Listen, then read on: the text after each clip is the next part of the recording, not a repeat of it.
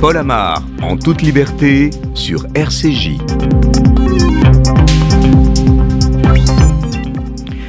Bonjour, 18 plus 13 plus 1 plus 1 égale 33. Je recommence. Tant ces chiffres donnent le tournis. Marine Le Pen, 18 plus Éric Zemmour, 13 plus Florian Philippot, 1 plus Nicolas Dupont-Aignan, 1 égale 33. Voilà. L'extrême droite recueille aujourd'hui, tout candidat confondu, 33% des intentions de vote. C'est énorme, comme dirait Fabrice Lucchini, mais cette euh, énormité ne prête ni à rire ni à sourire. Jamais, sous la Ve République, jamais, depuis la fin de la Seconde Guerre mondiale, l'extrême droite française n'avait été aussi puissante, aussi proche des portes du palais. Pour peu que l'un des candidats se qualifie pour le second tour, ses chances de conquérir le pouvoir seraient réelles. Dans ce cas, que se passerait-il? Pour les enfants handicapés, par exemple, eh bien, si l'on écoute Éric Zemmour, l'école leur serait interdite. Ils seraient parqués dans des établissements spécialisés. Patrick Toulmé, lui-même handicapé depuis l'enfance, aujourd'hui délégué interministériel au développement de l'apprentissage dans les quartiers populaires, et Esther Ozeri, directrice générale de l'association Abbé Pied, association Benjamin pour l'insertion d'enfants handicapés, réagiront en direct. Pour les migrants, par exemple, si l'on écoute Marie Le Pen et consorts, la France leur serait interdite. Ils seraient tous refoulés dans leur pays. Doua Al-Mari, syrienne, démocrate, féministe, aurait ainsi croupi avec ses fils dans une prison syrienne et n'aurait peut-être pas survécu. Elle nous dira ce qu'elle doit à la France, aux côtés de Tristan de Choiseul, médecin bénévole et présidente de l'association Les Champs de Beauce. Ces deux exemples témoignent de cette France rêvée par l'extrême droite où la différence serait bannie, où les groupuscules ultra-violents auraient pignon sur rue de génération identitaire aux zouaves, où les mouvements néo-nazis relèveraient la tête ou le bras, où Pétain serait statufié. Cette France que nous décrira Christophe Bourseillet si les électeurs angoissés à juste titre par le danger islamiste se laissaient tenter. Et c'est là tout le problème, comment lutter de façon implacable contre cet autre fascisme sans céder aux sirènes de l'extrême droite? La question lui sera posée. Patrick Toulmé, bonjour. Bonjour. Vous êtes délégué interministériel au développement de l'apprentissage dans les quartiers populaires. Vous êtes en situation de handicap depuis l'enfance.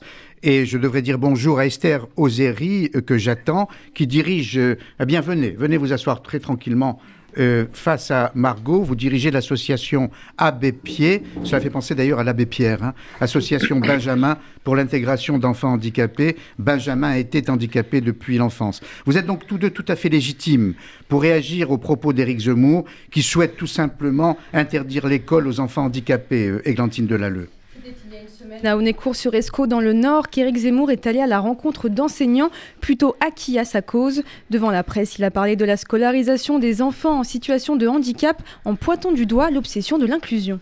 Je pense qu'il euh, faut euh, effectivement des établissements spécialisés. Euh, je, je, ne, je, pense que, sauf les gens qui sont légèrement handicapés, évidemment, qui peuvent rentrer dans les classes, mais Madame connaîtra ça mieux que moi. Euh, mais pour le reste, oui, je pense que l'obsession de l'inclusion euh, est, une, mauvaise manière faite aux autres enfants et à ces enfants-là, qui sont les pauvres complètement dépassés par, les autres enfants. Donc je pense qu'il faut effectivement des enseignants spécialisés qui s'en occupent. Des propos qui ont déclenché une vague de réactions dans le monde associatif mais aussi politique. Secrétaire d'État chargée du handicap, Sophie Cluzel a parlé d'une déclaration pitoyable sur BFM TV. Non seulement il me choque, mais je me mets très en colère et je suis consternée par cette vision de cette société que Zemmour porte. Qu'est-ce que ça veut dire Que les enfants handicapés ne sont pas des enfants de la République, alors qu'on se bat justement pour qu'ils apprennent ensemble et qu'après ce sont une des citoyens qui participent à tout, à l'emploi, à la culture, au sport? Qu'est-ce que c'est que cette vision misérabiliste une levée de bouclier de quasi toute la classe politique. La candidate socialiste Anne Hidalgo a parlé de propos inadmissibles.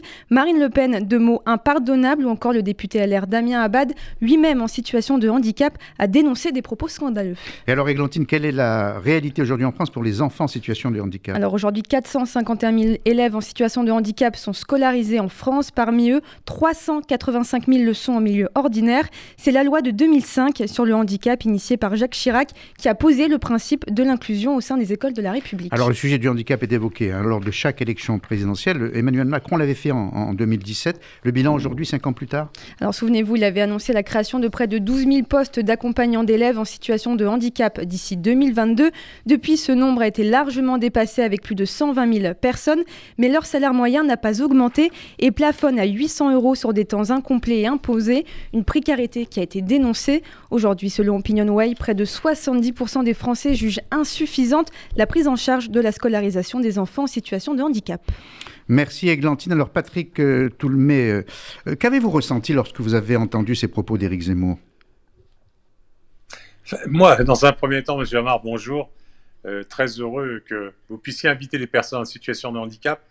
J'ai été très content d'entendre Damien Abad parce que il sait de quoi il parle, contrairement à certaines personnes que j'entends ces temps-ci et qui ne savent pas trop de quoi il parle.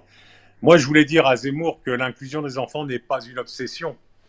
Euh, au contraire, c'est une grande fierté, c'est une grande réussite de la République à laquelle il n'entend rien. Et c'est ça le sujet, c'est qu'aujourd'hui, il parle de choses qu'il ne connaît pas. Et, je veux dire que moi, il m'a fait mal parce que j'ai été moi-même en internat pendant trois années dans le milieu handicapé, puisqu'à l'époque, j'avais 20 ans, dans les années 70. Euh, c'est vrai qu'on avait tendance à, nous parquer dans des, dans des endroits euh, fermés, entre handicapés, pour des questions de responsabilité d'ailleurs, euh, des, questions euh, de sujets stupides. Et ce qui fait que j'ai été à Garches pendant trois ans en internat pour apprendre mon métier de prothésiste dentaire à l'époque, et j'ai été malheureux. J'ai été triste, j'étais malheureux de me sentir entre handicapé. Je veux dire que ça peut fonctionner pour certains, donc il ne peut pas faire une généralité de ce qu'il dit. Et ces propos, ouais, c'est vrai qu'ils sont, pour moi, il m'accable. Il m'a contrarié le soir où j'ai entendu ça. J'étais très contrarié d'entendre ça. En fin de compte, il nous remet notre handicap en plein visage. Là, il nous dit, voilà, il nous remet notre sujet d'handicap et ça, c'est détestable. Esther Roséry, vous-même, qu'avez-vous ressenti? Votre frère Benjamin, je l'ai dit, était handicapé. Oui, ben moi, ce que, enfin, euh, ce que j'ai ressenti d'abord, c'est que j'ai eu très envie de renvoyer M. Zemmour à son obsession de l'exclusion qu'il a sur à peu près tous les sujets. Et là, il touche un sujet qui, là, me, me, touche particulièrement, et personnellement, évidemment, mais aussi professionnellement, sur lequel j'ai eu l'occasion d'un peu approfondir les choses. Je trouve qu'il dit beaucoup de bêtises, beaucoup de banalités, mais surtout une grande atteinte aux droits euh, humains et à la dignité humaine, et c'est ça qui magnifique qui, me, me, fait un peu peur parce qu'en plus, quand vous entendez après les réactions des gens qui connaissent pas le sujet, la façon dont ils présentent les choses, c'est qu'ils peuvent parfois être entendus. Parce que vous avez des parents qui peuvent dire, ben oui, mais c'est vrai, mon enfant à l'école, ben ils se sont pas bien, et en fait, ils posent les choses de manière complètement inverse. C'est ça le problème, et c'est ça le plus dangereux en fait, parce que bon, que Monsieur Desmours dise des choses qui portent atteinte aux droits des hommes, on, on est habitué, mais ce qui est plus grave, c'est que son propos peut être repris et, et entendu comme un soutien aux enfants handicapés, alors que c'est tout l'inverse. Moi, ce que j'entends dans, dans, ce qu'il dit, c'est quand même une politique eugéniste qui va euh, définir les gens, essentialiser les gens en fonction de leur situation. Euh, j'ai envie de dire aussi que le handicap, c'est un mot, et que des mots, euh, normalement, ce sont des fenêtres, sinon ils sont des murs. Et en fait, là, il enferme toutes les personnes qui sont en situation de handicap. J'entends dire aujourd'hui, maintenant on dit les handicapés. Ce n'est pas euh, une identité handicapé, c'est une situation. Aujourd'hui, même le mot handicap est encore remis en cause parce que c'est ça la science. Les sciences humaines, elles font un travail extraordinaire, c'est d'essayer de comprendre derrière les mots quelles sont les réalités. Et les réalités, elles sont toujours très complexes sont, mais c'est toujours des êtres humains qu'il y a derrière. Et moi, j'ai envie de dire à Eric Zemmour qu'il y a la facette du handicap. Évidemment, il y a des enfants en difficulté, mais il y a aussi des, des, enfants qui ont beaucoup de richesses, beaucoup de talent et beaucoup de choses à apporter aux enfants dans l'école. Patrick Toulmé, euh, Esther Osiri dit euh, euh, politique eugéniste, la critique est sévère, mais c'est vrai que à entendre Zemmour, on a l'impression qu'il rêve d'une société où on mettrait tout sous, sous, le tapis, voilà, comme la poussière. Tout ce qui ne serait pas blanc, en très bonne santé, éventuellement chrétien, non chrétien, etc. Qu'en pensez-vous? Tout à fait, ces propos, ces propos m'inquiètent. Mais oui, c'est vrai, quand vous voyez l'exemple de l'Italie, en, en, depuis 75, ils ont travaillé sur le sujet, tout ce qui est trisomie, tout ce qui est autisme, euh, de les inclure dans les classes, classes dites normales. Et les résultats ont été extraordinaires. Vous voyez, comme quoi, c'est, moi, je me bats tout, tout le long de l'année, jour par jour, à justement insérer des personnes en situation de handicap. Vous savez, j'ai fait, j'ai une expérience qui date de, de, pas très longtemps. Il y, a, il y a, je crois que c'était le 7 janvier dernier je me suis battu parce que en France, euh, on n'a pas encore cette mentalité, que, alors qu'elle est, elle est naturelle aux États-Unis, d'avoir des vendeuses en fauteuil roulant ou un vendeur en fauteuil roulant. Eh bien, j'ai réussi sur les Champs-Élysées. Une jeune fille, je vais la citer parce que, parce que je suis fier de cette entreprise, c'est chez Weston. Donc, euh, c'était pas simple. Une jeune fille en fauteuil roulant. Vous voyez comme quoi, nous, on se bat pour inclure des personnes en situation de handicap dans le milieu dit normal. Moi, je suis handicapé, je suis en fauteuil roulant. Moi, le président m'a nommé là. Il s'est pas occupé de mon handicap. Il m'a dit, tu bosses sur l'apprentissage. Moi, je m'occupe dans les quartiers prioritaires de la ville, mais aussi bien des sujets sur le handicap. Mais quartiers prioritaires, ça n'empêche pas que je vais me battre à Marseille, que je vais me battre dans les quartiers, que ce soit en Seine-Saint-Denis, et, je me bats pour nos jeunes et pour l'insertion, qu'ils soient handicapés, pas handicapés. en fin de compte, euh, je sais pas, je, je, me demande quel est le plus handicapé de nous tous là. Mais bon, j'allais dire bravo, de, devoir de réserve. D'où l'importance de, d'où l'importance de l'école. Ce que manifestement monde n'a pas compris, c'est que les enfants, euh, quels qu'ils soient, quand ils sont ensemble, le critère qu'ils retiennent euh, dans la relation qu'ils ont avec l'autre enfant, c'est est-ce qu'il est gentil ou pas, est-ce qu'il est tolérant ou pas? Ils se disent pas est-ce qu'il est handicapé ou pas. Et donc, du coup, le regard de l'enfant qui n'est pas en situation de handicap est déterminant dans l'évolution de, de, la société contemporaine dans laquelle on vit et dans le rapport au handicap. Et tout à fait, tout à fait. Nous, ça fait plus de 30 ans dans l'association qu'on travaille sur l'inclusion à l'école. C'est comme ça qu'on a commencé et on a ouvert un IME. Alors déjà, aussi ce que IME, je voudrais pardonnez-moi, dites... Institut médico-éducatif. Donc un, un, établissement spécialisé et on monte les deux de front. Monsieur Zemmour oppose les deux, comme s'il y avait d'un côté les IME où on mettrait les personnes en situation de handicap euh, euh, sous un couvercle et puis de l'autre l'inclusion. Non, non, ça, marche de pair. Évidemment qu'il y a des besoins spécifiques, évidemment qu'il faut prendre en charge, il faut une infrastructure et j'ai envie de dire, l'école aujourd'hui, eh ben, c'est extraordinaire l'école quand elle a été créée, mais elle doit s'adapter sans arrêt. Aujourd'hui, elle a un gros travail à faire, elle est en train de le faire, mais on n'y est pas. C'est de pouvoir accueillir les, tous les enfants dans leur singularité. Ce que les enfants ont dit en situation de handicap aujourd'hui mettent en exergue, c'est qu'aujourd'hui l'école, bah, elle fonctionne sur un collectif et de faire de la singularité avec du collectif, c'est pas simple. Donc évidemment, les réponses elles sont extrêmement complexes. On peut pas comme ça d'un coup d'un seul dire on a trouvé la solution. Mais il y a beaucoup de choses qui sont mises en place. Moi, ce que je vois, c'est que ceux qui accueillent le mieux les enfants dits en situation d'handicap, c'est les autres. Parce que quand on est un enfant, ben, on voit juste l'autre, ce qu'il va apporter, sa singularité. On n'a pas encore cette grille de lecture normative qui nous est imposée après par la performance, l'idée qu'il y ait des gens euh, plus valables que d'autres. Non. Et donc c'est ça qu'il faut justement apprendre de, la relation des enfants, c'est de se dire comment on peut faire euh, un système d'accompagnement de tous ces enfants qui les aident à grandir à la mesure de leurs moyens et qui ne regardent pas les enfants que comme des enfants handicapés, mais d'abord comme des enfants avec du talent.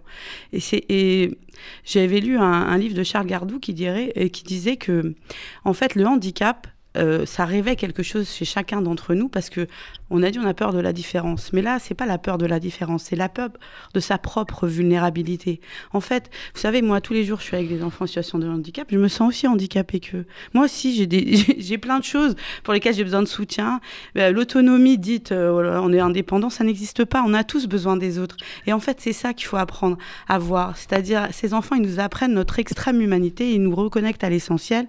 Et ce serait bien que euh, la société, enfin, moi j'ai envie de dire, ça fait 30 ans que euh, la politique du handicap avance dans le bon sens. On, est quand même les mauvais élèves de l'Europe hein, par rapport à ce qui se passe ailleurs. Ah, à ce point. Mais, mais, mais, il y a quand même euh, des avancées, il faut le dire. Et Madame Cluzel, que j'ai eu l'occasion de rencontrer là aussi, vraiment œuvre pour ça. Après, il y a bien sûr, vous allez dans d'autres pays, le mot handicap n'existe plus. Hein. Maintenant, on dit besoin spécifique parce qu'on a compris qu'au fond, on ne peut pas définir les personnes en fonction de, de, situations, mais plutôt on doit essayer de trouver les moyens de les accompagner, de comprendre leurs besoins, leurs attentes et aussi ce qu'ils peuvent apporter, parce que chaque personne, euh, comme elle est, a des choses à apporter à la société.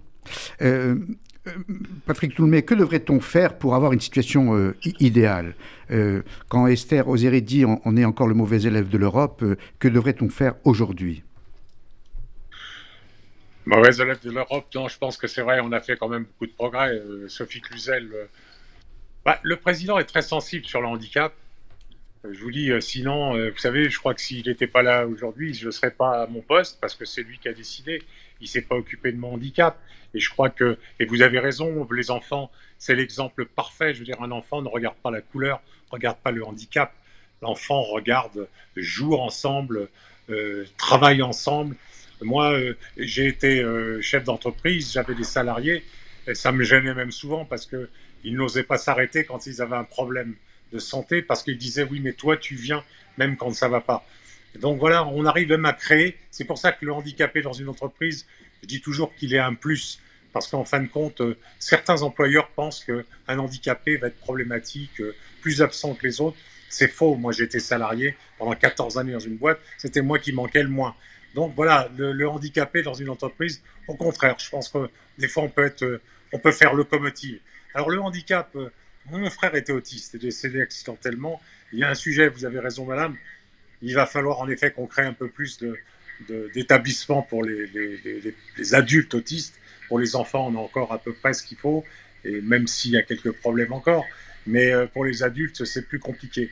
Donc, mais pareil, l'autisme, j'ai un exemple encore, je vais le reciter, les Champs-Élysées, mais le Café Joyeux, qui est tenu par des jeunes autistes, qui sert à table, qui s'occupe de la cuisine, marche fabuleusement bien. Il est l'exemple de l'insertion.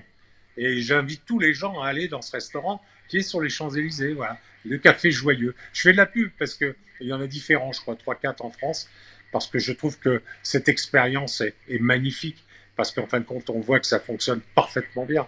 Et je vais même encore plus loin. Et je vais même encore plus loin. On devrait conseiller certains films ou certains livres à M. Zemmour. il y a des génies parmi les autistes. Des génies, tout simplement. Oui, tout à fait. Mais au-delà de, du fait qu'il y ait des génies ou pas, vous voyez, c'est ça la question, c'est que chaque personne est en soi pleine de potentiel et pleine de talent. Et on est dans une société où on désigne qui est génie, qui ne l'est pas, alors que nous, on est plutôt, milite plutôt pour une société qui accueille tout le monde comme il est. Moi, je dis souvent aux parents qui viennent me voir pour inscrire leurs enfants à l'IME, qui sont un peu embêtés, parce que d'un côté, bah, ils comprennent bien que dans une structure spécialisée, il y aura les moyens nécessaires, mais qu'en même temps, ça les embête. Ils ont l'impression de déscolariser leur enfant. Donc déjà, un, les instituts médicaux éducatifs, ces établissements spécialisés, sont l'école aussi. Nous sommes une unité d'enseignement. Une unité d'enseignement différente, une, unité d'enseignement qui permet euh, d'accompagner euh, de façon plus singulière les enfants, mais et on ouvre vers, euh, vers aussi l'inclusion vers, avec les autres enfants. Et à ces parents, je leur dis, vous savez, moi, mon rêve, alors, c'est que toutes les écoles deviennent des IME. Pourquoi? Parce que dans un IME, vous devez faire un projet individualisé pour chaque personne accueillie, pour chaque enfant, pour chaque élève. Moi, je trouve que chaque enfant mérite ça. Et qu'à l'école, ce serait bien que chaque enfant ait aussi. Donc, quelque part, il y a aussi à apprendre de la manière dont on accompagne les enfants dans les milieux spécialisés pour l'école, parce qu'il ne faut pas attendre d'être en situation de handicap pour être en difficulté à l'école. Donc il y a ça aussi, il y a quelque chose à faire dans, dans le mélange des cultures professionnelles pour améliorer la prise en charge des personnes, des enfants, et, de, et permettre à chacun de d'exprimer son potentiel. Moi, j'ai envie de croire que chaque euh, enfant qui, qui, vient à l'école a un potentiel à exprimer, et c'est à nous de mettre en place l'environnement qui lui permet de le faire. Quand on, quand dans quel type d'école allait-il, Benjamin? Alors Benjamin, il allait d'abord dans un IME. Et en fait, dans cet IME, on lui interdisait euh, de mettre sa kippa, de manger cachère, euh, ah. et on le voyait comme un enfant qui allait, euh, bah, voilà, rester handicapé toute sa vie, qu'il fallait voilà accompagner, maintenir les acquis. Doublement handicapé pour le Doublement handicapé. Et mes parents ont décidé un de d'ouvrir une classe qui permettrait euh, de l'accueillir avec euh, euh, son identité, on va dire, culturelle, mais parce que c'était important pour lui, mais aussi qui permettait de le regarder comme un enfant merveilleux, comme tous les autres, c'est-à-dire avec un enfant avec potentiel d'évolution, sachant qu'on évolue tout au long de la vie, on apprend tout le temps et on a tout le temps la possibilité de développer des compétences. Et donc, ils ont ouvert une classe dans une école c'était à l'époque, en 88, ça n'existait même pas encore les clichés. J'étais visionnaire. Euh, ma mère a continué, malheureusement, euh, Benjamin est décédé et ma mère a continué à sa mémoire. Et elle a elle-même créé un IME parce qu'elle s'est rendue compte que l'IME, c'est aussi intéressant. Et l'idée, c'était de trouver des passerelles entre les deux. C'est-à-dire que nous, on est en train d'essayer de développer dans notre IME, dans le 10e arrondissement, des passerelles avec des classes, des écoles, pour que euh, nos jeunes qui sont accueillis à l'IME puissent aller aussi rencontrer d'autres enfants. Vous voyez, donc l'inclusion, elle a différentes formes, elle peut prendre différentes formes, et c'est ça qui est important de dire. Et une dernière chose sur l'inclusion, c'est vrai qu'on utilise ce mot aujourd'hui, c'est celui-là, il, il, y a 30 ans c'était intégration, et il n'est pas satisfaisant parce que si vous dites inclusion, ça veut dire qu'il y a des gens qui n'y sont pas. Or, normalement, chacun a sa place dans la société. C'est juste à nous de la rendre légitime. Vous voyez, c'est là aussi. Donc, euh, peut-être que, évidemment, le mot inclusion, il n'est pas satisfaisant, mais pas comme euh, Zemmour le dit, parce qu'il y a une obsession, mais parce qu'il ne va pas assez loin encore. Parce que, normalement, on ne devrait même pas en parler. Euh, Patrick Toulmé, vous l'avez compris, si vous avez entendu le propos liminaire, notre émission porte sur l'extrême droite et sur la France au fond, qu'elle nous proposerait si elle arrivait au pouvoir. Euh, est-ce que vous ne craignez pas que, si elle devait conquérir le pouvoir, que la devise même de la République soit remise en question, liberté, égalité, fraternité Dans les propos de Zemmour, le mot fraternité n'apparaît pas tellement. Non, je vous dis, moi de toute façon, c'est ce que j'ai pensé, que ces propos étaient intolérables. Bon, maintenant, j'adorerais le rencontrer parce que, enfin, j'adorerais, non, je souhaiterais le rencontrer pour lui dire enfin ce que je pense, parce que je trouve que il peut pas tenir de tels propos. C'est juste, c'est juste pas possible. Mais voilà, bon, non, bien sûr, euh, on peut s'inquiéter. Moi, je m'inquiète. Merci beaucoup. Merci Esther Roséry. Merci euh, Patrick Toulmé pour euh, vos témoignages et votre réaction à l'actualité de la semaine. Autre différence bannie par l'extrême droite, le statut d'étranger. On en parle après une seconde pause. Paul Amar, en toute liberté, sur RCJ.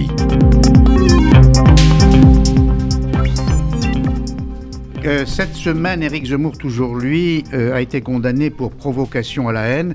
Il était jugé pour avoir hmm. traité tous les migrants mineurs isolés de voleurs, assassins et violeurs. Une généralisation insupportable aux yeux des magistrats et des vôtres, j'imagine. Bonjour, Doua Almari, merci d'être là votre présence euh, ici même aux côtés de Tristan de Choiseul. Bonjour, docteur, médecin bénévole, présidente de l'association Les Champs de Beauce, contredit les propos d'Éric Zemmour, descendant pourtant lui aussi d'étrangers, devenu français. Vous n'êtes, euh, Doua Almari, ni voleuse, ni meurtrière, ni violeuse. Et si vous êtes devenu réfugié politique en France, c'est parce que précisément, vous avez fui un régime assassin, le régime des Assad, de père en fils, le régime euh. Vous nous en parlerez après ce constat de Margot Siffer sur l'état de l'immigration en France. Commençons, Margot, par la définition légale du statut d'immigré. D'après la définition adoptée par le Haut Conseil à l'intégration, un immigré est une personne née étrangère à l'étranger mais qui réside en France. Et la qualité d'immigré est permanente. Un individu continue à appartenir à la population immigrée même s'il devient un Français par acquisition. Et malgré la situation euh, sanitaire, la pression migratoire est restée forte en France. L'an dernier, plus de 104 000 premières demandes d'asile ont été enregistrées, soit une hausse de 28,3% par rapport à 2020. Cette demande de protection reste toutefois très loin des niveaux d'avant la crise sanitaire de 138 000 premières demandes avaient été introduites en 2019. Premier pays des demandeurs d'asile le premier, le premier, pays, c'est l'Afghanistan. Effectivement, en un an, plus de 16 000 dossiers ont été euh, déposés par euh, des Afghans, un chiffre en hausse de plus de 20% depuis le coup d'État euh, de Kaboul. Suivent ensuite les Ivoiriens, qui représentent environ 6 000 demandeurs d'asile l'an dernier. À noter aussi une explosion de la demande albanaise, avec plus de 5 000 demandeurs, soit une hausse de 135 entre 2020 et 2021. Alors, un mot sur l'Office français de l'immigration et de l'intégration, chargé d'accompagner les migrants dans, dans leur projet de vie. Oui, elle distribue à l'année plus de 100 000 cartes pour l'allocation de demandeurs d'asile. Elle instruit également près de 26 000 demandes annuelles de titres de séjour pour des soins. Et ce n'est pas tout. L'Office a aussi pour mission d'héberger les demandeurs d'asile. Plus de 110 000 places sont proposées. Demande d'asile accordée combien? Alors la France a délivré 733 000 visas en 2021 contre plus de 3 millions en 2019. C'est une baisse de plus de 80 Elle s'explique notamment par la crise du Covid avec la réduction drastique des vols et la fermeture de nombreuses frontières. Et les titulaires viennent principalement du Maroc, d'Algérie et d'Arabie Saoudite. Reconduite à la frontière, combien? Précisément 16 819 étrangers en situation irrégulière ont quitté le territoire français en 2021, un chiffre en recul de près de 50% par rapport à 2019. Cette différence explique une nouvelle fois par la crise sanitaire qui a rendu les déplacements difficiles. Avant le Covid, la France avait reconduit hors de ses frontières plus de 31 000 migrants en 2019, plus de 30 000 en 2018 et plus de 26 000 en 2017. Merci Margot pour euh, toutes ces précisions. Alors voilà, j'ai en main le, livre qui vient de paraître aux éditions euh, Albin Michel. Euh, la rebelle d'Alep, donc c'est vous, euh, Doua Almari, et le livre coécrit avec Tristan de Choiseul que j'ai présenté, euh, médecin et présidente de l'association Les Champs de Beauce. un mot sur Les Champs de Beauce, pourquoi ce nom? Les champs de Beauce, cela vient du livre de Ruth dans l'Ancien Testament. C'est l'accueil de l'étrangère, sans discrimination, à qui on propose du travail, bien qu'elle soit étrangère, d'une couleur de peau différente. Voilà, c'est l'accueil de l'étrangère. Alors, j'ai en main ce livre et j'ai face à moi Doual Marie. Et c'est vrai que euh, lorsque les médias parlent des migrants, on n'a que deux clichés, deux images. Ou bien c'est la suspicion, le migrant peut être terroriste, peut être infiltré, ou bien c'est la compassion, le migrant naufragé, le migrant mort. Voilà, les deux images que véhiculent les médias. Et curieusement, euh, on ne donne jamais de nom Là, tout à l'heure, par exemple, on parlait de Benjamin, enfant handicapé, aujourd'hui euh, décédé. Euh, Patrick Toulmé nous parlait de lui. On, avait un visage, on a un nom euh, adulte, enfant handicapé, depuis son enfance handicapé. Et là, sur le migrant, jamais. Ni un nom, ni un visage. Voilà pourquoi il est important de, de regarder, d'écouter Doua marie Quel est votre, votre sentiment sur cette perception-là du migrant? Alors moi j'ai une perception absolument pas politique, mais j'ai une, euh, une perception de tous les jours. Qui, je, qui reçoit dans cette, euh, dans cette association? D'abord, je vais vous étonner. La moitié des. Donc, nous ne recevons que des femmes seules, isolées. La moitié des femmes que nous recevons sont tibétaines. On n'en parle jamais. Mais vous savez que les Tibétains et les Tibétaines sont massacrés par les, les Chinois, fuient au Népal ou en Inde, et finalement, par des réseaux, tout à fait honorables ou, par des passeurs, parce que ça on peut en parler, des passeurs, euh, arrivent en France. Voilà, voilà une population dont on ne parle jamais, qui est très calme. Euh, voilà. Bon. Ensuite, euh, évidemment, il y a les pays du Proche-Orient qui sont en guerre, les pays d'Afrique. Et on ne parle en fait de violence que par, à travers l'islam. Mais dans les migrants, il n'y a pas que des gens musulmans et en plus euh, qui soient violents. Moi, personnellement, je n'en rencontre jamais des gens violents. Mais parce que peut-être c'est des femmes, elles sont moins violentes que les hommes, je ne mm. sais pas. Mais je crois aussi qu'il peut y avoir euh, de la violence partout. Donc, euh, j'ai une vue un petit peu. différente de ce qu'on peut entendre. Et fondée sur, une réalité que vous observez au plus près.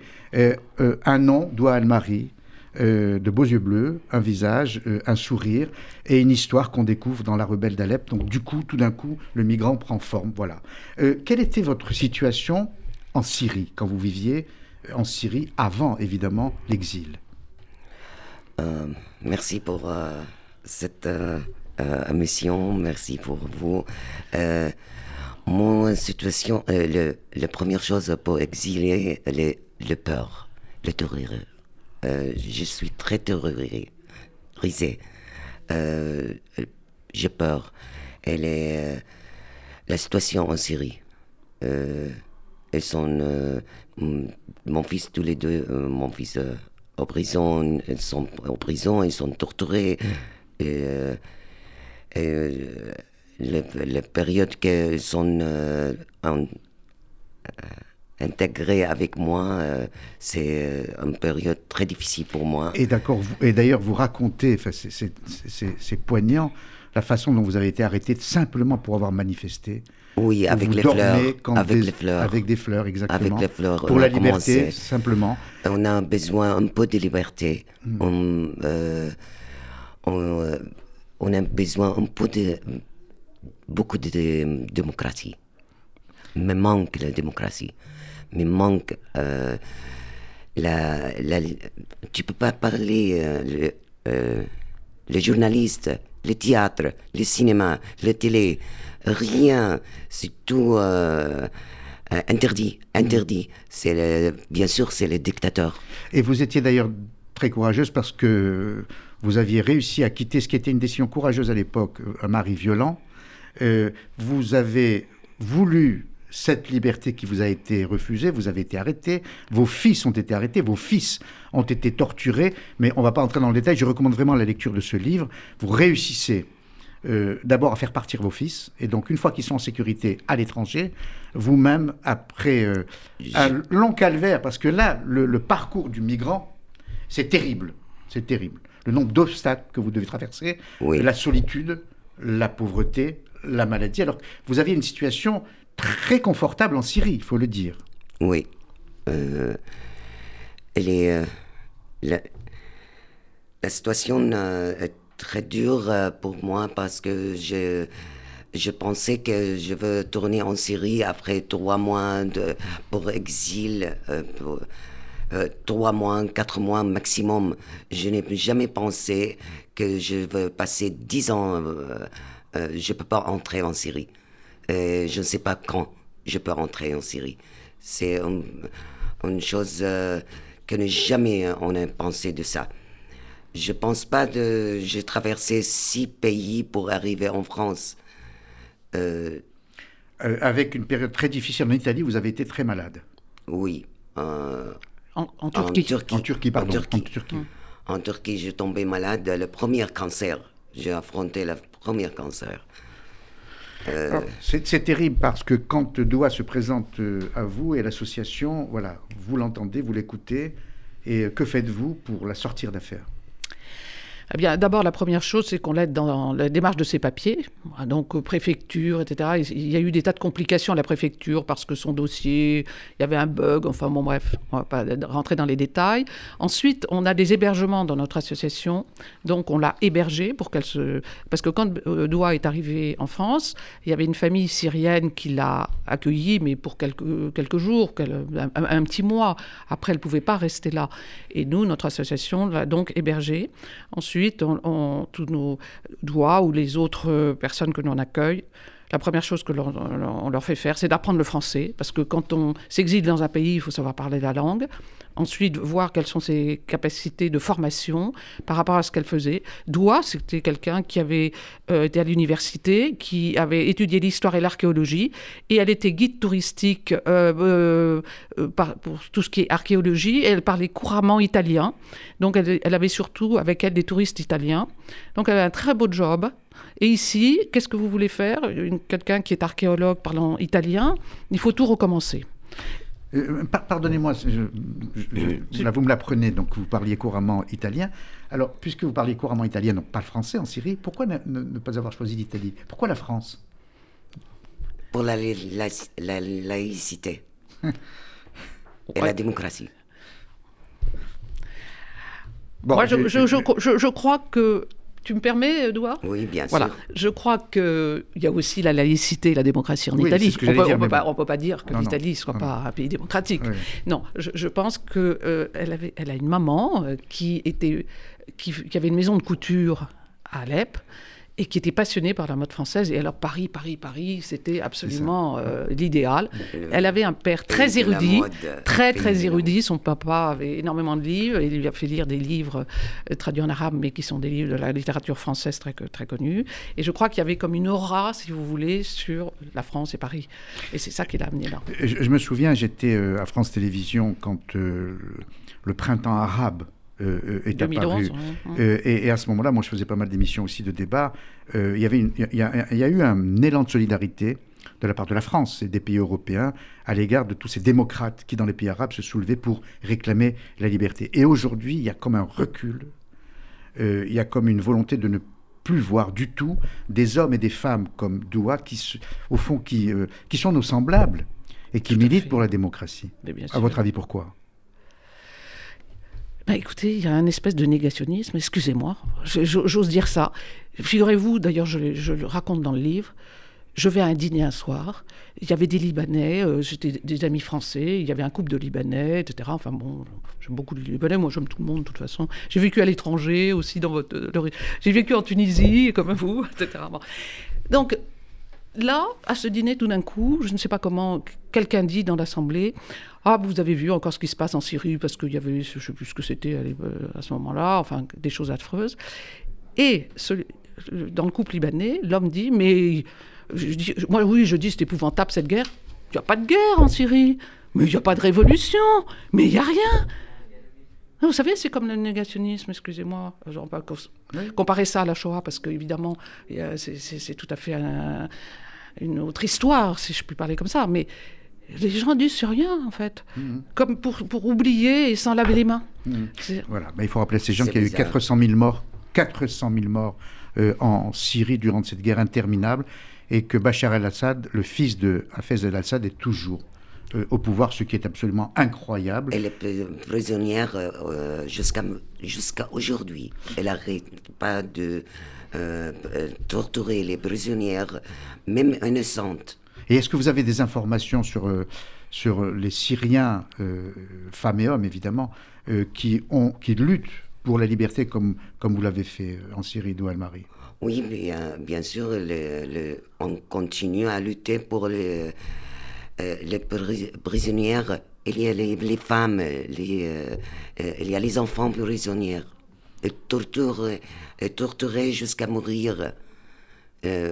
Elles sont énormes, les chiffres, personne ne sait combien ils sont dans la prison, ils sont, euh, et jusqu'à aujourd'hui, euh, ça n'arrête pas le dictateur, mm. même euh, l'économie, nous sommes perdus, la valeur de l'argent, les, les livres syriens, c'est perdu. Et là, vous avez reconstruit votre vie, donc vous travaillez aujourd'hui Oui, j'ai augmenté mon entreprise, je suis cuisinière. Alors, universitaire, euh, études euh, en Syrie, euh, guide touristique, aujourd'hui cuisinière, et heureuse de l'être parce que vous, cuisinière, il faut préciser que c'est de la cuisine syrienne que vous proposez. oui, la cuisine syrienne, il y a un plat, de, quelques plats, de, c'est moi qui ai créé il y a les plats très spéciaux d'Alep, euh, les plats très spéciaux de Damas, hmm. et toute la Syrie. Et au fond, le, sourire de Doha et les propos qu'elle tient sur sa situation aujourd'hui, c'est votre récompense. Ah bah, voilà, Alors là, vraiment, nous, c'est ça qui nous dilate le cœur, dans le bon sens du terme. Hmm. Franchement, euh, Doha, euh, c'est formidable. Mais c'est parce qu'elle a voulu il faut qu'on arrête de dire que les migrants n'attendent que la manne qui tombe du ciel. C'est ce qu'on dit. Voilà. Alors, il peut y en avoir quelques-uns. Oui, pas non, plus. il faut faire preuve de discernement, tout simplement. Il, y a, aussi des infiltrés, il y a aussi des apprentis terroristes. voilà. Mais, mais, mais, la plupart, c'est pas ça. C'est bon, on, essaye de leur donner des formations, ou on essaye de les. On, travaille avec euh, des associations qui aident à la formation. Et pour voilà, Doua elle a choisi, elle a choisi la cuisine parce qu'elle cuisine très bien parce que sa grand-mère lui avait appris la cuisine très extraordinaire de son pays et ça lui a permis de rebondir ici. C'est une chance inouïe. Merci sa grand-mère. Hein. Ah, merci, voilà. merci à sa grand-mère. Euh, la cuisine aussi, elle fait une grande part de mon culture aussi. De ta culture. Hein. Culture, oui, oui. oui, euh, mon grand-père, il est grand commerce d'épices je connais très très bien l'épice, euh, les origines, euh, les, euh, comment tu peux mélanger ça avec ça ou ça, les, les quantités, les, les mesures, et, etc. J'imagine que vous avez aidé d'autres douas de nationalités différentes. Est-ce que vous avez le sentiment que toutes ces douas-là, qu'elles soient euh, tibétaines, euh, syriennes, euh, afghanes, mettraient en péril la France, l'équilibre démographique de la France, l'équilibre politique de la France? Est-ce que, est que quand vous voyez ces migrants que vous aidez, ces migrantes pour le coup, mmh. est-ce qu'elles elles représenteraient un danger pour notre pays? Non, bien sûr que non. J'en ai même pas une qui me vient à l'esprit. Euh, si on veut être un peu juste, on pourrait dire que certaines personnes n'ont pas la combativité qu'a Doua, parce qu'il faut beaucoup de résilience, beaucoup de combativité pour arriver à essayer d'oublier, entre guillemets, ce qu'on a vécu et avoir la force de se construire une nouvelle vie. C'est ça aussi qui est difficile. Euh, Doua, vous êtes réfugié politique. Est-ce que vous vous, vous sentez en sécurité en France? Est-ce que vous avez encore peur parfois que la police euh, syrienne euh, ne vous pourchasse ou ne vous suive? Ou est-ce que là, maintenant, ça va, c'est derrière vous quoi? C'est, Je peux dire, je commençais à pas peur. Mais quand je suis arrivé en France, j'ai peur beaucoup je ne ressors pas euh, après le 5 heures euh, le soir. Et 17 heures, il faut euh, chez moi. Voilà. Et vos fils sont en sécurité là Mon fils, le, le, plus, le grand, il est en Égypte et l'autre à Stockholm. Voilà, mais en sécurité. Oui. Merci beaucoup, Doua Almari. Merci beaucoup, docteur Tristan de Choisel. Je rappelle le titre de votre livre, publié par les éditions Albin Michel, La rebelle d'Alep, avec quand même en sous-titre, euh, plus fort que tout, l'amour de la vie. Alors longue, longue route et longue vie. Adouel Marie, merci beaucoup. Merci, beaucoup d'être passé. Merci. merci. Merci beaucoup. Une euh, deuxième pause en fait, avec une j'ai oublié de donner la pub euh, au tout début, euh, avant d'accueillir Christophe Bourseillet qui vous parlera de l'extrême droite en France. Paul Amar, en toute liberté, sur RCJ. Pourquoi l'extrême droite française qui avait trahi son propre pays en collaborant avec les nazis, pourquoi cette extrême droite minoritaire sous la Ve République refait-elle surface aujourd'hui? À cette question, vous y répondez en partie, euh, Christophe Bourseillet, dans votre dernier ouvrage. Bonjour. Bonjour et merci d'être là. Le titre de cet ouvrage, Ombre invaincue, la survie de la collaboration dans la France de la paix guerre, édition Perrin. L'anticommunisme l'avait aidé à survivre pour reprendre votre terme. L'anti-islamisme parfois légitime ici, lui donne aujourd'hui une seconde chance. On est impatient de vous entendre. Paris, janvier 2022, des manifestants défilent contre le pass vaccinal, tabassent des journalistes, c'est désormais une habitude, et scandent des slogans néo-nazis. Ils n'auraient jamais osé le faire il y a quelques années. C'est dire à quel point l'extrême droite nargue aujourd'hui le pays. Laurence Goldman. Oui, en marge de ce rassemblement, quelques 200 individus encagoulés et vêtus de sombre ont défilé derrière une banderole affirmant, je cite, Les libertés ne s'occupent trois pas, elles se prennent. Dans le cortège, des slogans ont été scandés On est chez nous ou encore Paris populaire, Paris identitaire, le tout ponctué de salut nazis. Le lendemain, le ministre de l'Intérieur, Gérald Darmanin, a demandé que ces faits soient signalés à la police. Les néo-nazis ne se cachent donc plus. Quelle est l'ampleur de ce mouvement? Alors, selon les chiffres des services de renseignement pour le mois de décembre, l'ultra-droite rassemblerait environ 3000 personnes. Fin novembre, ce sont ainsi 13 suspects qui ont été arrêtés par les gendarmes. Tous étaient membres d'un groupuscule baptisé Recolonisation France. Plusieurs d'entre eux étaient d'anciens militaires ou des militaires toujours en service. Une cinquantaine d'armes ont été saisies au domicile de ces individus qui se préparaient à une guerre civile face à ce qu'ils appellent la pression migratoire. Selon le chef de l'Office central de lutte contre les crimes contre l'humanité, interrogé par TF1, ces militants prônent une idéologie identitaire, raciste, antisémite, xénophobe et parfois violente, partagée par la plupart d'entre eux. L'ultra-droite française regroupe aujourd'hui des groupes violents qui développent leur raison hors des circuits de la politique classique. Des groupes et des individus ont également commencé à fomenter des actions violentes à l'encontre de personnes ciblées en fonction de leur religion ou de leur origine, ainsi que de représentants de l'État en représailles des attaques terroristes islamistes. Les autorités évoquent également une démocratisation de cette droite radicalisée depuis le mouvement des Gilets jaunes. Alors on, le voit bien, c'est la raison pour laquelle on vous propose cette émission. On assiste à une, résurgence des, idées d'extrême droite. Est-ce qu'on peut dire qu'elles ont infusé des esprits dans le pays? Si, on regarde tout d'abord euh, les sondages, une tendance semble bel et bien se confirmer. Plus d'un tiers des personnes interrogées se disent prêtes à voter en faveur d'un candidat d'extrême droite, Marine Le Pen, Éric Zemmour ou Nicolas Dupont-Aignan. Cela signifie-t-il pour autant qu'ils ont gagné la bataille des idées? Selon un sondage Harris Interactive publié par le magazine Challenge, 67% des Français se disent inquiets par l'idée d'un grand remplacement, un thème cher à l'ancien journaliste des désormais candidat, emprunté à l'écrivain d'extrême droite Renaud Camus. Par ailleurs, selon une autre enquête publiée à l'automne par le journal Le Monde, 63% des Français estiment que l'islam est un danger pour la France et la République. Et puis, autre marqueur inquiétant, l'influence croissante de l'extrême droite au sein de l'armée et de la police. En mars dernier, une enquête de Mediapart révélait l'existence d'une cinquantaine de militaires proches des néo-nazis, en particulier dans la Légion étrangère. Des messages ont été découverts sur leurs réseaux sociaux à la gloire de la Waffen-SS ou du franquisme, mais aussi des photos devant des drapeaux barrés de la croix gammée ou encore des vidéos d'enfants incités à accomplir le salut nazi.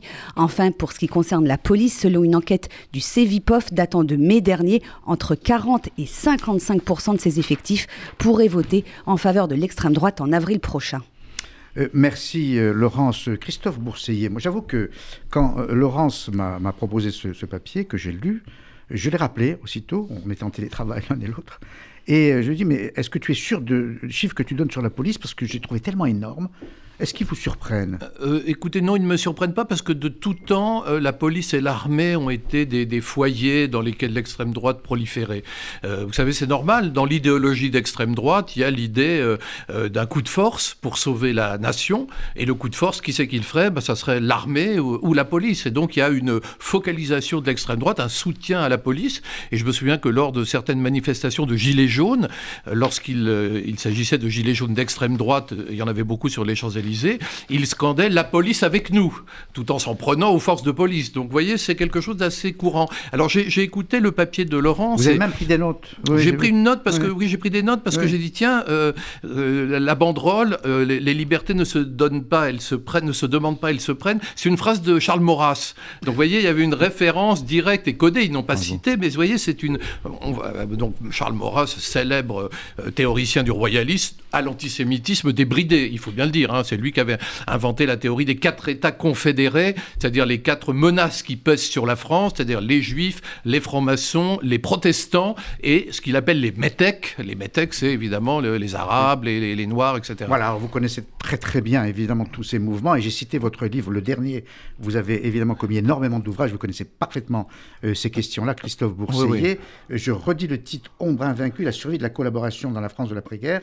Alors, puisqu'on parle de surprise, j'étais surpris par les chiffres de Laurent sur la police. J'étais aussi surpris euh, par, par, votre livre, parce que je pensais moi-même que l'extrême droite qui avait collaboré avec les nazis était complètement éradiquée. Alors en fait, pas du tout. Et eh ben voilà. Pas du tout. En fait, ce qui s'est passé, c'est très important de le dire, c'est que, euh, très rapidement, hein, pendant la période de la collaboration, vous avez une espèce d'abolition des repères. On ne comprend plus rien. Vous avez des, collabos euh, de, de, gauche, qui se disent de gauche, voire d'extrême gauche, des résistants de droite, voire d'extrême droite, et tout ça fait une sorte d'empoisonnement de l'air. Et à la fin de la Seconde Guerre mondiale, les collabos euh, qui arrivent à, à, s'infiltrer, eh bien, propagent un message selon lequel, finalement, la politique est pourrie, selon laquelle droite et gauche c'est pareil, selon laquelle on attend un jour peut-être quelqu'un qui va transcender le clivage droite-gauche. Est-ce que ça viendra peut-être? Et cet empoisonnement de l'air, on le voit aujourd'hui. Parce que moi, je vous dirais, vous dites l'extrême droite monte, mais vous savez, moi j'ai l'impression que ce à quoi on assiste depuis, je dirais, le début des années 2010 à peu près, c'est à l'apparition d'un extrémisme sans cause. C'est-à-dire des gens qui n'ont pas d'idéologie précise. Ils veulent tout détruire, mais ils savent pas ce qu'ils veulent mettre à la place. C'est pas des fascistes au sens où ils veulent faire un ordre nouveau fasciste. C'est des gens qui vont dire ah euh, qui nous force à nous à, nous vacciner? Ça doit être les juifs. Euh, qui est derrière tout ça? Mais c'est une espèce de, si vous voulez, c'est un extrémisme d'autant plus inquiétant qu'on ne peut pas l'arrimer à un courant politique. Alors, je, vous écoute très attentivement, mais je m'appuie sur votre propre étude pour dire ce que je vais dire. Euh, si l'extrême droite a survécu après la guerre, c'est en partie aussi grâce, et là je m'appuie sur votre propre thèse, hein, grâce à l'anticommunisme.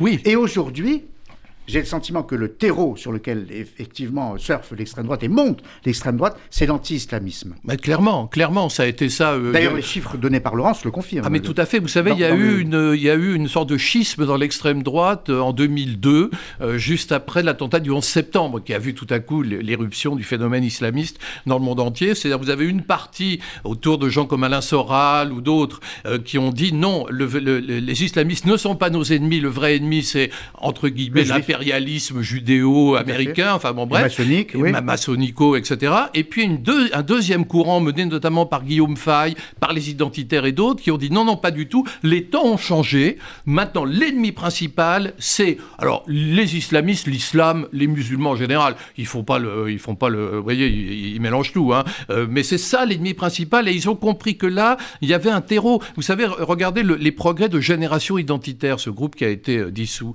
C'était au départ un tout petit groupuscule nationaliste révolutionnaire avec une idéologie fasciste très structurée. Et puis ils ont évolué. C'est devenu un rassemblement de jeunes euh, qui disaient bah, nous on fait des bandes de blancs comme il y a des bandes euh, d'immigrés, disait-il. Et c'est si vrai qu'on aboutit à une situation absolument incroyable, surréaliste, surréaliste. Cette extrême droite-là très antisémite soutenant un juif berbère. Alors là, oui, là c'est assez particulier. là, c'est même curieux, si vous voulez. D'ailleurs, elle, a... trouvé son idiot utile, elle a trouvé son supplétif, tout ce qu'on voudra. Mais d'ailleurs, il y a un gros débat à l'extrême droite en ce moment. Oui, parce que Soral ne le suit pas. Ah bah il n'est pas le seul. Il y a toute une partie de l'extrême droite qui dit euh, Zemmour est une taupe sioniste infiltrée euh, dans le camp national. Donc alors évidemment, les trois quarts, par contre, ont compris qu'il fallait suivre Zemmour, que c'était hyper intéressant de suivre Zemmour, bien évidemment. Maintenant, Zemmour, Le Pen, Moi je fais un distinguo entre l'ultra-droite radicale de, tous ces fous qui euh, rêvent d'un ordre nouveau et les populistes, parce que les populistes, eux, ils s'inscrivent heureusement encore dans un schéma démocratique, c'est-à-dire qu'ils veulent venir au pouvoir par l'élection et non pas par le coup de force, et puis ils ont un programme. Vous savez, regardez, Zemmour coche toutes les cases de ces populismes qui sont venus au pouvoir ces dernières années, que ce soit Trump, que ce soit Bolsonaro, que ce soit Orban.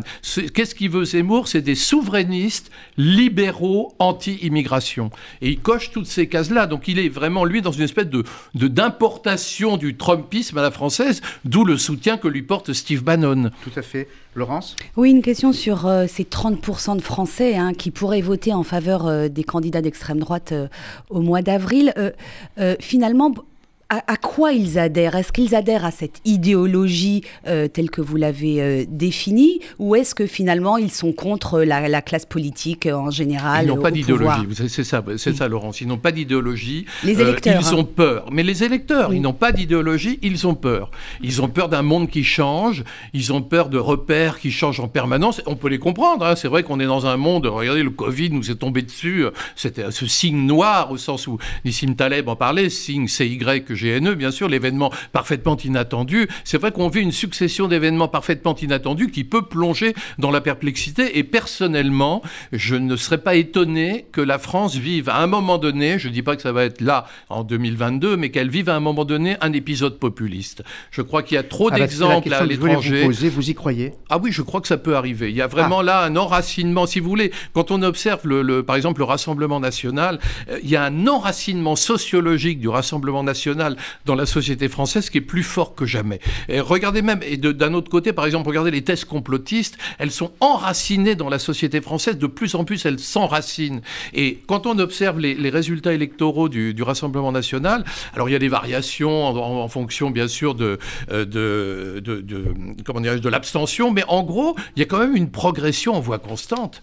Hein. c'est un, un courant qui progresse lentement, mais secrètement, euh, si vous voulez. Et là, je, quand je vois euh, ce qui se passe aujourd'hui, je, pense qu'il y, y, a une trop grande partie de l'opinion qui est favorable à ces thèses pour qu'à un moment donné, on n'est pas cet épisode. Laurence Oui, quelle différence faites-vous entre Marine Le Pen et Éric Zemmour? Il y a la différence, alors il y a des différences diverses. D'abord, il y a une différence évidemment d'intensité, c'est-à-dire que Éric Zemmour est, on pourrait dire entre guillemets, plus raciste que Marine Le Pen, puisqu'il appelle directement à, chasser les immigrés. Il est, il est dans une perspective qui est assez proche de, la théorie du grand remplacement dont vous parliez tout à l'heure. Renaud Camus. Parce qu'il permet à Marine Le Pen de se recentrer. Alors c'est ça, il permet à Marine Le Pen de se recentrer. à propos des, des handicapés. Tout à fait. Après, il y a une autre différence. Il y a cette différence-là, c'est-à-dire le fait que, en réalité, pour, pour dire les choses simplement, euh, Éric Zemmour, il est proche des idées de Jean-Marie Le Pen.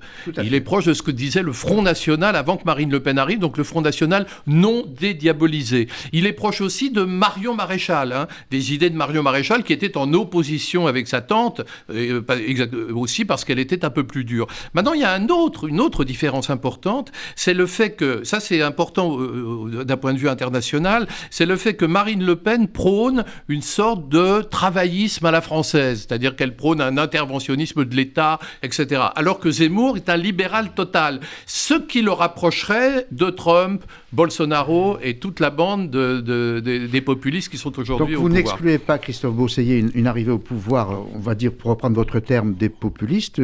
Euh, un, peu de politique fiction, euh, à, à très court terme ou à moyen terme, s'il devait arriver au pouvoir, à quoi ressemblerait la France? Bah, la France refermerait ses frontières, euh, la France euh, abolirait de nombreuses lois sociales, et euh, l'état d'esprit qui régnerait en France serait un état d'esprit assez, entre guillemets, c'est mon point de vue et c'est très personnel, un état d'esprit assez pétainiste.